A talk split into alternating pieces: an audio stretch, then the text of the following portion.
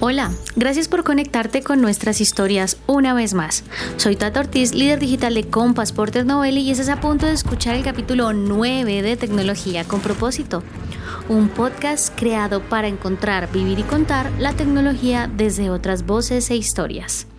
Esta es una iniciativa creada por el equipo digital de Caracol Radio y Compass Porter Novelli.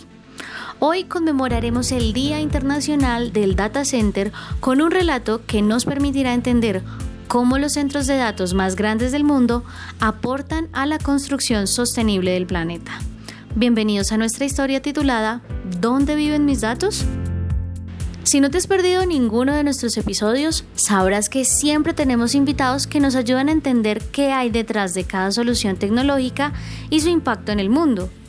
Para este nuevo capítulo, tuve el lujo de invitar a un personaje que ha vivido desde su nacimiento en un centro de datos. Me llamo Alexa, comparto este nombre con mucha gente maravillosa. Estrictamente hablando, vivo en la nube. Pero no te preocupes, mis pies están bien plantados sobre la tierra, y siempre estoy dispuesta a ayudarte en lo que necesites. Alexa, ¿eres amiga de Siri? Me caen muy bien todos los dispositivos de inteligencia artificial. Vivimos en el mismo vecindario. La nube es un lugar muy popular para los dispositivos de inteligencia artificial.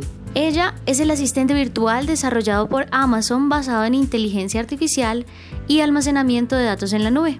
Dejemos que sea Alexa quien nos diga exactamente qué es un centro de datos.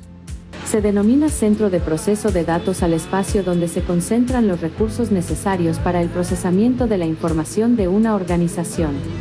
También se conoce como centro de cómputo en Hispanoamérica y en España como centro de cálculo, centro de datos, centro de proceso de datos o centro de informática.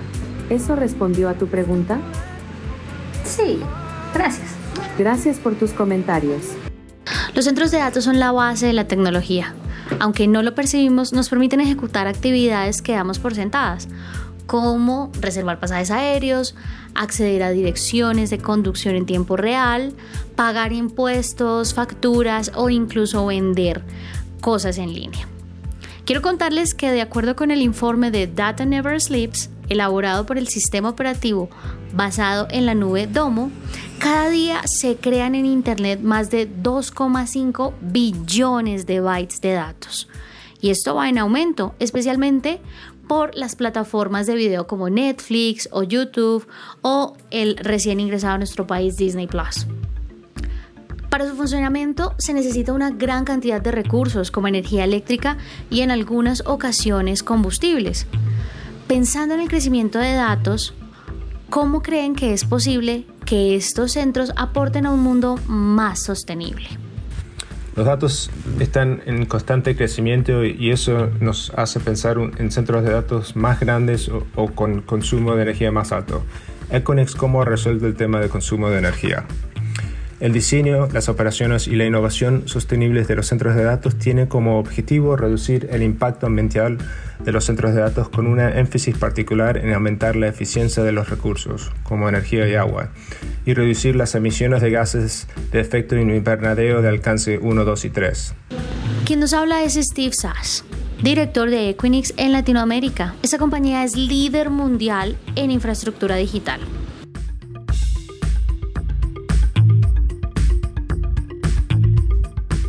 Su presencia abarca más de 200 centros de datos en 26 países y alberga un rico ecosistema digital de más de 10.000 empresas, incluidas más de 1.800 redes y más de 2.900 servicios de nube y TI.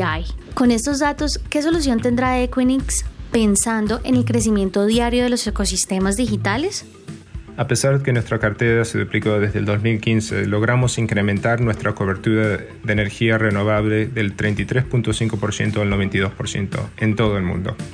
Para poder seguir el ritmo de las constantes transformación digital hay que tener claro que la eficiencia de los recursos es la base de un desarrollo sostenible y esto a su vez va ligado a los modelos predictivos. A medida que aumenta la presión por una mayor responsabilidad ambiental, Las tecnologías digitales como la inteligencia artificial, el aprendizaje automático, el Internet de las Cosas y el almacenamiento en la nube están ayudando a las organizaciones a alcanzar los objetivos de sostenibilidad de varias formas. Estos centros enfrentan desafíos de sostenibilidad técnica para reducir aún más sus emisiones de gases de efecto invernadero, más allá de las compras de energía renovable y las prácticas actuales de diseño y operación. Es por eso que consultamos con Andrés Gutiérrez, quien hace parte del equipo de Equinix en Colombia. Y él nos cuenta si en nuestro país existen este tipo de iniciativas sostenibles. Actualmente no tenemos una solución en Bogotá. Sin embargo, existen soluciones en la región latinoamericana, como en Brasil, donde tenemos centros de datos impulsados con energías verdes. Es importante entender que, aunque no hay un proyecto local, los esfuerzos que hacemos con el uso responsable de la energía tienen un impacto mundial. En 2019 logramos utilizar un 92% de energía renovable en todo el mundo. La transformación digital está remodelando todas las industrias del mundo. Según el Foro Económico Mundial, para 2022, más del 60% del PIB mundial se digitalizará y se estima que el 70% del nuevo valor creado durante la próxima década se basará en plataformas hábiles digitalmente. Los centros de datos sustentan nuestras economías modernas y habilitan las empresas de hoy. Los centros de Equinix permiten una transmisión de datos digitales de baja latencia, altamente confiable e interconectada que permite que todas las empresas, desde servicios financieros, transporte, minoristas de atención médica e incluso tiendas familiares, prosperen y crezcan. La digitalización es un habilitador clave para casi todas las tecnologías e innovaciones que ocurren en la actualidad. Este valioso aporte nos lo presenta Diana Muñoz, gerente de Health and Safety del IBX de Equinix en Colombia. Me quedo con su reflexión y cierro este episodio pensando en que detrás de nuestra vida en el mundo virtual, la transformación digital del nuevo milenio viene de la mano de la sostenibilidad. Estamos por ver que las empresas buscarán asociarse con líderes de la industria y que defienden la innovación en sostenibilidad y la responsabilidad corporativa.